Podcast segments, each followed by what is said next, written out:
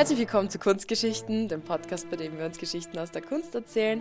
Mir gegenüber sitzt der Jonathan. Mir gegenüber sitzt die Zoe. Und herzlich willkommen zurück zu unserem Podcast.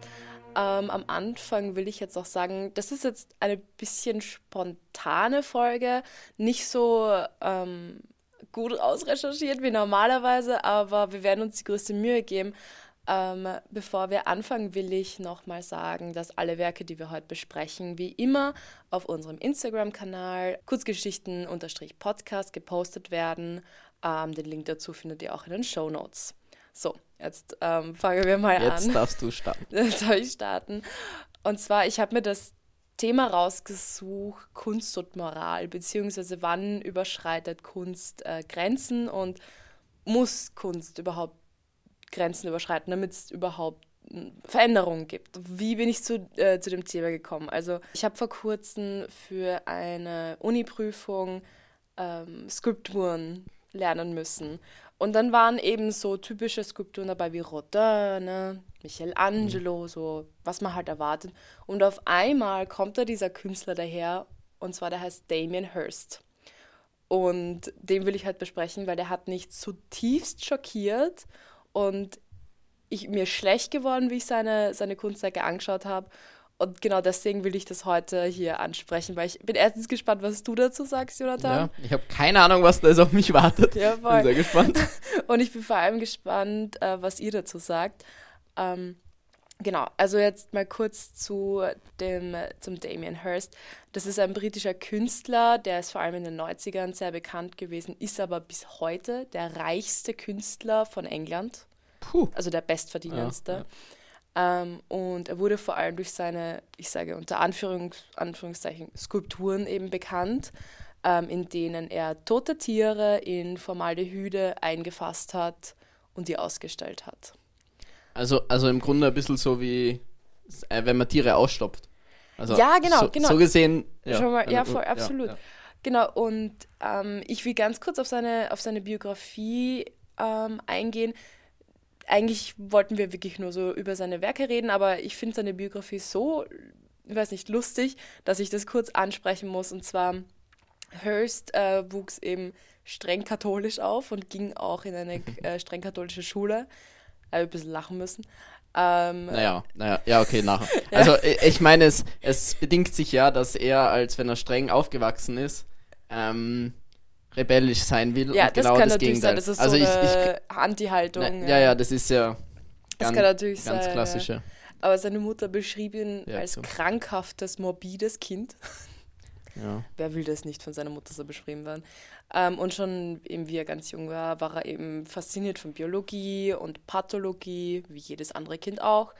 Ähm, und hat eben in Büchern nach Bildern von Krankheiten und Verletzungen zum Beispiel gesucht. Nett. Ähm, Mache ich auch immer. ja, voll. Und da war eben ein ziemlich klassischer Problemjugendlicher, wenn man das so sagen kann. Er hat eben sehr oft gestohlen und wurde auch einmal verhaftet deswegen. Und er wollte aber unbedingt Kunst studieren und fixierte sich auf die Goldsmith University. Kennst du die? Die ist so eine ganz bekannte bildende, bildende Kunst-Uni. Äh, In den USA. Äh, in den UK. Äh, ja, Englandzimmer. Voll. Genau, danke. Und einer seiner Inspirationen, vor allem für die Werke, mit denen er sich dort angemeldet hat, ähm, war sein Nachbar. Und sein Nachbar war so ein richtig typischer Messi, wenn man das so sagen kann. Ähm, also äh, eben, er hat eben in seinem Zimmer oft gemalt und hat immer diesen nervigen Nachbarn, von dem angehört, der Radio gehört hat oder halt irgendwas Komisches getan hat. Und nach einem Monat hat er auf einmal den Nachbarn nicht mehr gehört, ist ihm in das Haus eingebrochen von seinem Nachbarn und ähm, die Räume, die sie da vorgefunden haben, waren gefüllt mit Sachen, so Sammlungen und so einfach so random Gegenstände einfach. Und das inspirierte dann den, den Damon Hirst dann einfach so diesen ersten Werken. Und zwar, das sind so Collagen mit ganz viel verschiedenen Gegenstände und die dann angemalt. Und die schauen wirklich, also die gefallen mir auch. Also Collage-Skulpturen. Collage-Skulpturen auf eine Weise. Er wusste auch selber nicht, ob es eine Skulptur oder eine Collage ist, weil für ihn ist eine Collage etwas, das auf die Wand gehört und eine Skulptur ja. gehört auf den Boden. Ja. Und für ihn war aber das so interessant, weil es war eine, eigentlich eine Skulptur, die aber auf die Wand kommt. Also sind das jetzt Skulpturen oder sind das, das sind dreidimensionale Objekte? Dreidimensionale, also eigentlich ja, Assemblagen. Also, also okay, dreidimensionale Collagen von Gegenständen okay, okay. in ja. verschiedenen Weisen ange, angeordnet. Und für ihn war aber dieser Nachbar der eigentliche Künstler, weil er hat seine ganzen Räume gefüllt mit diesen ganzen Gegenständen. Ja, und er, er, hat ja nur ein, dieses eine Werk Er hat sie nur irgendwie angeordnet quasi. Ja, genau. Ja. Und ähm, genau, und für ihn, wie er dann, er ist dann aufgenommen worden bei Goldsmith und für ihn war das dann sozusagen die Offenbarung, dass Konzeptkunst, so dass der Prozess eigentlich wichtiger ist als die Fertigkeit und dass, es, dass der Prozess das Wichtige ist beim Kunstschaffen, was ja ganz viele Konzeptkünstler oder halt moderne und zeitgenössische Künstler sozusagen ähm, für sich eben entdeckt haben. Und in, in, der, in der Uni hat er ganz viele Spot-Paintings gemacht, die er übrigens immer noch macht. Die macht er schon sein ganzes Leben lang, wo er eben mathematische Formeln nimmt und die bestimmen, was für eine Farbe als nächstes kommt. Und eben ganz viele Punkte auf einer Leinwand sind in verschiedenen Farben. Okay. Sehr brav. Also also, also im, Grunde, im Grunde nimmt er da das, den Zufallscharakter. Den Zufalls dass er nicht entscheiden kann, was, sondern es macht der Zufall und damit kommt hoffentlich genau. was Neues raus. Genau. Was noch niemand kennt. Das ja. So seine, ja. Und eben das hat er eben in diesen Spot-Paintings gemacht. Er war dann total beleidigt, weil ein Lehrer von ihm gesagt hat, ähm, dass das ausschaut wie Vorhänge wie schöne Vorhänge. Und er war voll beleidigt davon, was ich verstehe. Er wollte nicht schon Vorhänge-Künstler sein. Ja, und ähm, Genau, also es sind ziemlich brave Werke, wenn man das so sagen kann. Natürlich innovativ mit diesen Punkten und alles, aber jetzt nicht so, dass man schockiert ist oder so. Und das ist aber der gleiche Künstler, der in den 90ern anfängt, äh, Tierkadaver auszustellen. Wie auch, ja, ja. Und ich will jetzt kurz erklären eben, wie das genau passiert ist. Und zwar, das ist eine Reihe, die nennt er Natural History, was ich schon mal super funny finde. Ähm, Und da will ich ein paar Werke herausheben. Und zwar, das erste heißt The Physical Impossibility of Death in the Mind of Someone Living. So, dieser Titel schon mal. Dieser ja. Titel ist unglaublich, finde ich, weil ich, weil, weil schon mal den Titel, den kannst du für eine Stunde lang irgendwie interpretieren und wie er das genau meint. Und eben das Werk selbst ist ein toter Hai in Formaldehyde. Und weißt du, was Formaldehyde ist? Nö also wenn ich das richtig verstanden habe, dann ist es das Zeug, in den Leichen, zum Beispiel bei Medizinkursen einge... Äh, es ist eine Flüssigkeit, wo die Leichen reingesetzt ah, ja, da, werden, damit, damit, sie nicht sie, verwesen. Ja, ja. Und anscheinend stinkt das total. und meine Mutter hat mir eben erzählt, dass sie das im Medizinkurs eben immer gehabt haben. Und genau, also man sieht diesen, also diese leicht blaue, sehr klare Flüssigkeit und da drinnen schwimmt sozusagen wie in einem Aquarium ein Hai, der gerade so sein Maul aufreißt, um zuzubeißen. Aber natürlich, der, der Hai ist tot, aber es ist ein echter Hai. Und ich finde das Unglaubliche an diesem Werk ist, dass es, wenn es zum Beispiel im Natural History Museum stehen würde, da würden die Leute vorbeigehen und würden sagen, ja, cool, ja, ein mhm, Hai, ein super. Hai. Ja. Und dann wäre es überhaupt keine Kunst mehr. Aber eben weil es in der Ausstellung steht, und in diesem Kontext, mit diesem geilen Titel sozusagen, ähm, weil es da so steht, sind wir dazu gezwungen, es zu interpretieren und dadurch wird es erst zum Kunstwerk. Ja, ja. Und ich finde, ähm, du bist dazu gezwungen, dir tausend Dinge in dem Kopf zu decken. Warum, was ist das jetzt da, was, was, was kann es bedeuten? Und in dem Natural History Museum würdest du niemals drüber nachdenken, sozusagen. Ja. Und weißt du, mich, was mich an das erinnert hat? Das hat mich an Duchamp erinnert. Ja. War auch gleich mein erster Gedanke. Ja. Ja, sicher. Ähm, der ja ein Pissoir einfach hingelegt hat, also sein erstes dadaistisches Werk und in den Ausstellungsraum gebracht hat. Mhm. Und dadurch ja. ja, natürlich, er macht es erst zum Kunstwerk, indem er es in einen anderen Kontext stellt quasi. Ja. Hat, hat er es auch signiert, sein Werk quasi? Er hat nicht sein er Werk sig signiert. Nicht signiert. Nein. Also für Leute, die jetzt zuschauen, ich kenne, das ist ein sehr bekannter Künstler, der vor allem Aufsehen erregt hat, weil er ein echtes Pissoir, das war jetzt kein Fake-Pissoir, sondern ein echtes Pissoir einfach in eine Ausstellung gebracht hat, dann unterschrieben hat mit seinem Synonym, mit dem Armat, glaube ich, war es. Ja, ja, aber den hat, also dieses Synonym hat keiner von ihnen gekannt. Ja, genau. Das Also ist das ein mir- unbekanntes ja. Synonym, was ich ja super geil finde. Und einfach nur du, durch den Fakt, dass es in der Ausstellung steht und dass es von Duchamp ist, der zu der Zeit schon sehr berühmt war. Ja, ja, aber die. Leute wussten nicht, dass es von ihm ist. Nicht, das habe ich nicht gewusst. Nein, er ist in der Jury gesessen von diesem, von dem, von diesem, von diesem Kuratorium. Ja. Also soweit ich das jetzt weiß und hat das eben eingeschleust von diesen Airmat. Wirklich? Also, okay, das ja, wusste ich nicht. Oh mein Und, Gott. und sie haben es halt widerwillig, weil es geheißen hat, man kann alles, man darf alles ausstellen, Ja. haben sie es halt auch ausgestellt. Aber irgendwo in der hinteren Ecke, soweit ich das weiß. Ist das Ja. geil. Okay, das wusste ich gar nicht. Aber eben, eben schon der Vergleich auch, dadurch, durch den Kontext wird es zur Kunst. Und die Geschichte auch, ich habe ich so lustig gefunden. Also äh, zu dem Kunstwerk kam es, weil ein berühmter Kunsthändler, Charles Saatchi, ich weiß nicht, ob du den kennst, hat echt viel, also viele, viel Kunst gehandelt. Ähm, der hat eben Hearst beauftragt, um 50.000 äh, Pfund ähm, ähm, eine, eine, eine Skulptur zu machen seiner Wahl, mit, dem, mit seinem, was auch immer er will. Und Damien Hirst war sehr inspiriert von dem Film Jaws. Und er beauftragt einen Haifänger, einen australischen, um 6000 Dollar, ihm ein Hai zu bringen, einen Toten.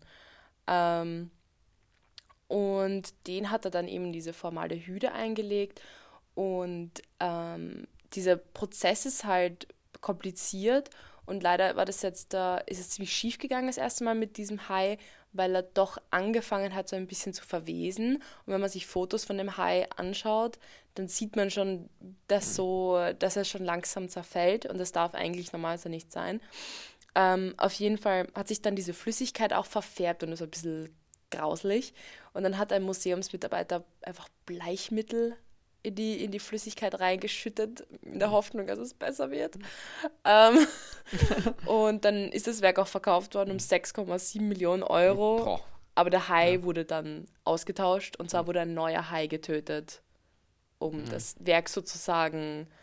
Ja, ähm, weil es eh nur ums Konzept geht und genau, ist, und- was jetzt wirklich das Werk Genau, ist. genau. Ja. Es war aber eine ziemlich große Diskussion, ob das jetzt noch das gleiche Werk ist oder nicht, weil es ein anderer Ja. Hai ist. Egal, Ja. auf jeden Fall Das erinnert mich ein bisschen an die Banane, die Banane. ja, die wer runtergegessen hat von der Wand. Ach so, oh mein Gott. Das, Ja. das ist ja auch im Grunde, weil es eine Konzeptkunst halt ist, war Ja. es wurscht, weil man einfach die Banane austauscht hat. Aber wenn man sich jetzt vorstellt, ja. Ja, also ich weiß nicht, ich, ich will dir kurz ein Foto davon zeigen, äh, einfach nur damit du so ein...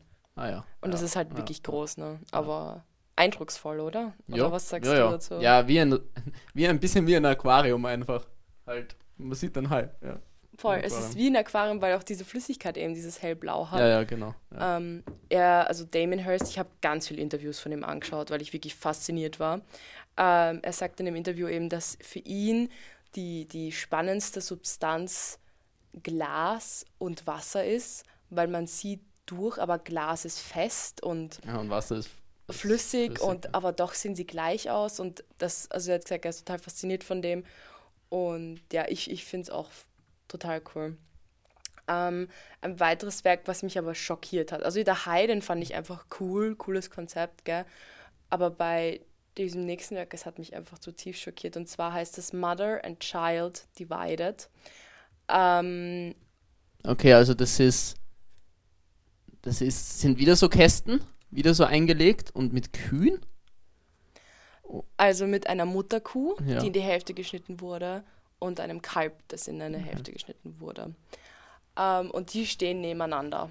Beide sind eben ganz genau in die Hälfte geschnitten, dass du so richtig die Ana- Anatomie von den Organen und alles siehst. Auch wieder im, im, in dieser Formaldehyde. Und sie sehen auch wirklich so aus, als wären sie gerade auf einer Wiese und würden eben grasen. Oder sie, sehen, sie sind dargestellt, als würden sie noch leben, sind aber tot. Und also es graust einen, finde ich, wenn Ja, man das ja. sieht. Mir ist so wirklich so, so körperlich ist es wach, einfach so richtig so nah, das, das, ist, das kann man sich einfach nicht anschauen irgendwie. Und gleichzeitig war ich so unfassbar fasziniert, weil mein Kopf hat zum Rauchen angefangen, an, äh, begonnen, vor lauter Interpretationsideen. Was meint er jetzt? Da dieses, ja. diese Mutter und diese, dieses Kind, das eben äh, nicht mehr mit dieser Weide sind. Und genau, also es ist voller Interpretationsmöglichkeiten, aber auch gleichzeitig super ekelhaft. Und da ist halt die Frage, ob wir halt Tiere töten dürfen, um Kunst Für zu machen. Ja. Weil laut dem Magazin Artnet, mhm. die haben sich zum Auftrag gemacht, wir zählen jetzt da, wie viele Tiere getötet wurden wegen Damien Hirsts ja, Kunst. Ja. Und ich will da kurz was vorlesen. Und zwar, sie zählen wirklich jedes einzelne Tier und gestorben sind insgesamt 913.450 Tiere. Also Darunter also, ja. 13 Schafe, 5 Kälber, 3 Fohlen, 2 Schweine, ein Braunbär, ein Zebra, 17 Haie, 668 Fische und 850.000 Schmetterlinge. Schmetterlinge. Schmetterlinge. Ja, ja, und natürlich denkt man sich sofort, um ja, Gottes Willen, das ist so viel. Und die Frage ist halt aber auch, ist es okay, das zu machen? Ist, also. Puh, ähm, naja, das ist jetzt eine sehr, also ich weiß nicht, da kann man jetzt nur persönliche Ansichten. Ich glaube auch, dass es keine Antwort gibt, ähm, aber da gibt es, ja. ja. Ähm, ähm, hat er gesagt, was er mit dem erreichen will? Also hat er, sagt er, er will auf irgendwas Aufmerksamkeit machen, zum Beispiel? Er will uns konfrontieren mit dem Tod. Okay. Und zwar, er sagt, dass jedes Kunstwerk im Kern über den Tod ist. Also jedes Kunstwerk hat als Thema den Tod. Und wer das, und welches Kunstwerk das nicht hat, ist ein schlechtes Kunstwerk. Ja, das erinnert mich ein bisschen an Filmdramaturgie ja. wo sich auch jeder im Kern mit dem Tod beschäftigen muss, ja. weil das halt eben diese Urangst vom Menschen ist und damit vielleicht einem näher geht. Ja. aber ich, ich finde das jetzt ein bisschen arg gesagt, das ist ein schlechtes Kunstwerk, ja, aber das ist ein bisschen weit gegangen. Und also eben auch das Interessante am Tod, eben hier in der Form von einem Tier, ist eben, dass wir uns im Leben nur auf eine einzige Sache verlassen können, und zwar, dass wir mal sterben. Ja. Und trotzdem sehen wir heutzutage Leichen überhaupt nicht. Also, ja, das stimmt. Die sind aus, dem, also die sind aus den Gesellschaften. Einfach verbannt sozusagen. Verbannt, ja. Wir sehen ja. das Fleisch auf dem Teller. Aber wenn wir in einer Metzgerei oder wenn wir ein Tierkadaver sehen, sind ja. wir auf einmal so, um Gottes Willen, oh, schrecklich. Und wir kennen dieses, die Leiche nicht mehr. Wir kennen den Tod nicht ja, mehr wirklich. Und ich glaube auch, dass er uns sozusagen mit seinen Werken auch wirklich konfrontieren will. So, schau, das ja. ist echt, das, Tabu-Themen aufgreifen und das ist, also... Ja, absolut. Und, ja. Und ich habe noch ein Zitat aus dem Interview rausgesucht und zwar um, I think there's only ever been that one idea in art, that Gauguin thing, you know? Where are we going? Where did we come from? Where are we going? Is there a reason? If you're trying to make sense of life, then death looms big on the horizon. Ja. Also er hat ja eben, wie schon gesagt, als Kind eben auch so Interesse, Interesse an Pathologie gehabt. Und ich glaube, das zieht sich einfach durch diese ganzen, durchs ganze Lebenswerk auf irgendeine Weise. Ja. Ähm, dann will ich ein Werk eben noch besprechen und zwar, das heißt A Thousand Years und das war das Werk, wo ich war, das ist zu viel. Okay, okay. Das, Bin das, das kann ich nicht mehr, das, das, das schaffe ich nicht mehr anzusehen. Und zwar, ähm, es sind zwei Boxen und auf der einen Seite ist eine kleine Box, in der Fliegen geboren werden und aus der Fliegen raus, rausfliegen und ihre, ihr Leben starten. In der anderen Box ist auf dem Boden ein abgetrennter Kuhschädel, frisch abgetrennt, also und Blutlache eben drumherum. Und über dem Kuhkopf ist ein elektrisiertes Gitter, mit dem man normalerweise Fliegen tötet. Diese Fliegen kommen mhm. eben zur Welt fliegen aus ihrer kleinen Box heraus in die andere, auf die andere Seite der, der, der im großen Box und äh, trinken das Blut mhm. des, des Tierkopfs und sterben dann oben mhm. an, dem, an dem Gitter. Uh, ja. Und diese Fliegen, wenn du dieses, also ich habe mir ganze Videos drüber mhm. angeschaut, das erste Mal, wenn du zu diesem, dieser Box hinkommst, siehst du einfach einen schwarzen Boden, weil die, die toten Fliegen. Toten, ja. ja.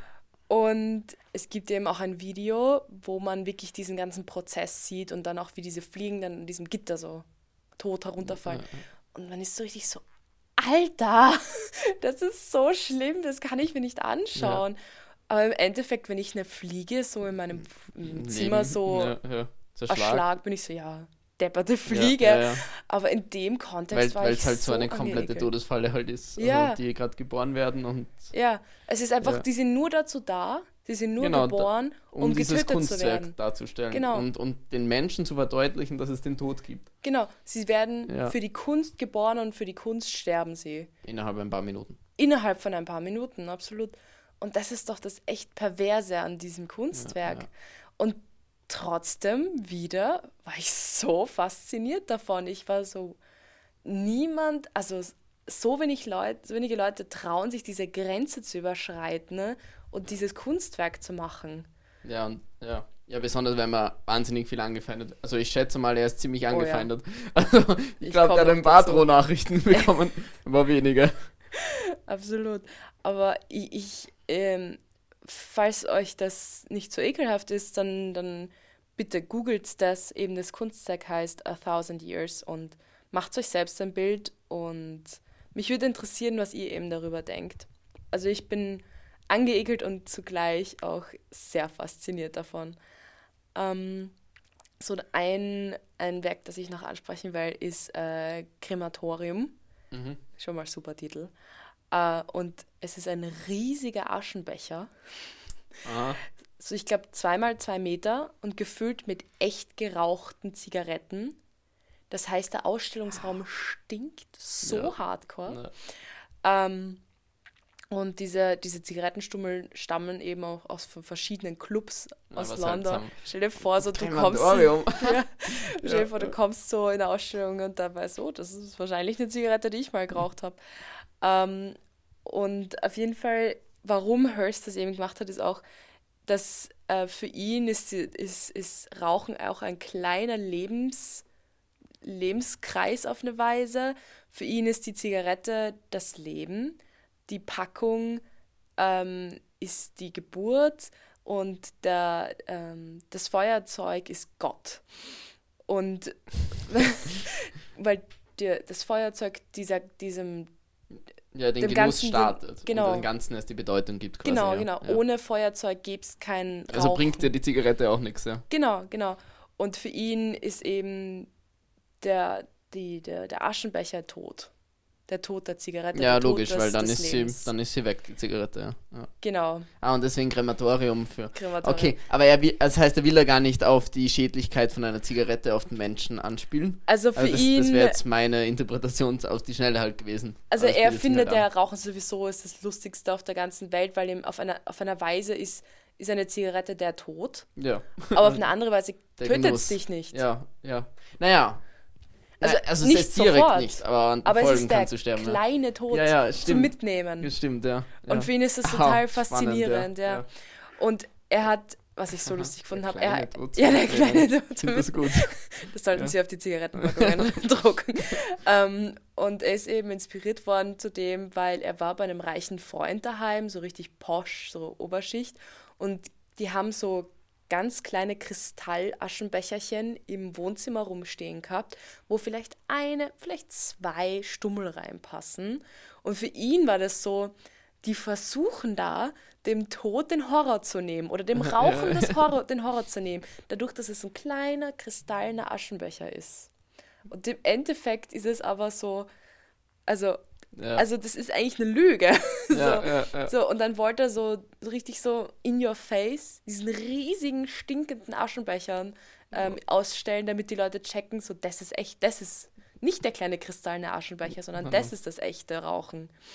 Und ja, auf jeden Fall, das, das, das habe ich auch extrem ja, ich interessant finde sehr gefunden. interessantes Werk, ja. Und ja. eben per se, wenn du jetzt zum Beispiel in eine Ausstellung kommst und du siehst diesen riesigen Aschbecher und der stinkt, denkst du dir so, oh, Alter, warum? Also, also, das muss jetzt echt nicht sein. Aber wenn du diese ganze, schon wieder dieses, diese ganze sozusagen Philosophie dahinter kennst oder seine Gedanken zu dem Werk, auf einmal wird es zu einem bedeutenden und tiefgründigen Kunstwerk.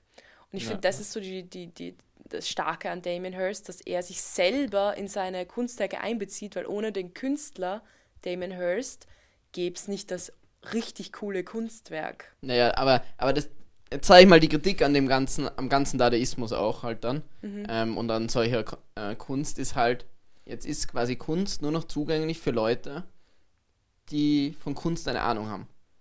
Weil Ja. wenn du einfach reingehst und das siehst, ist für die, die, das Kunstwerk nicht mehr zugänglich. Ja. Also es löst Emotionen aus. Ich finde, bei ihm ist es eh noch relativ zugänglich. Ja. Ähm, aber ich meine grundsätzlich, wenn du jetzt eben ähm, den Hai ausstellst, also dass das ist quasi die Kunst nur jetzt für die gehobenen Leute, die sich damit beschäftigen und nicht mehr fürs einfache Fußvolk quasi ist. Mhm. Ja. Das ist halt so die Kritik Ich an dem Ganzen. generell moderne Kunst, oder?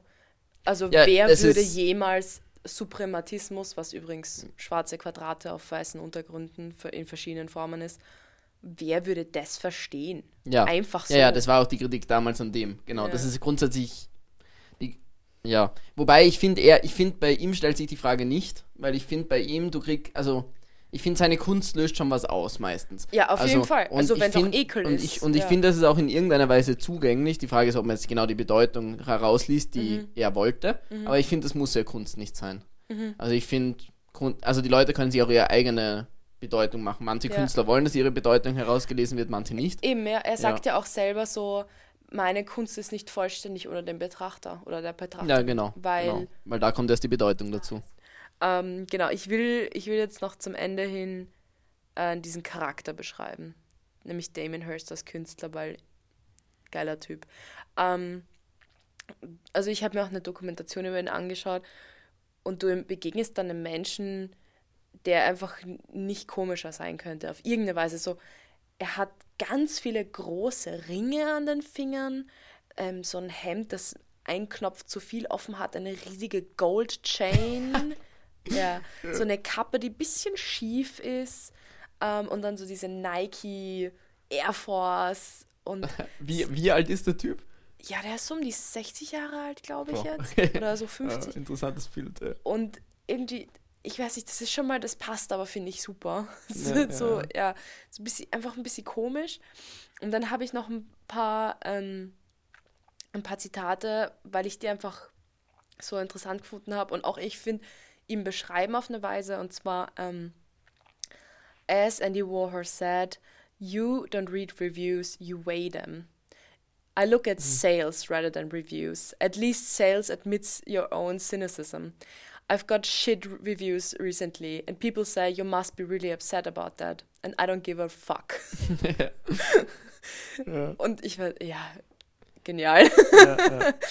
ähm, er erzählt auch ganz viel. Ich werde auch ein Interview unten, unten verlinken, wo er ganz viel über seine Alkoholsucht redet und über seine Drogensucht.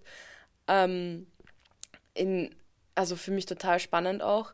So, und dann ähm, zum Schluss noch eben die Gegner, die wir schon ganz kurz angesprochen Ja, haben, ja. beziehungsweise Tieraktivisten meistens. Ja, ich- Ähm, wie schon gesagt, das Magazin Altnet hat eben schon eben in Frage gestellt, ob das okay ist, ähm, weil fast eine Million Tiere für seine Kunst gestorben sind.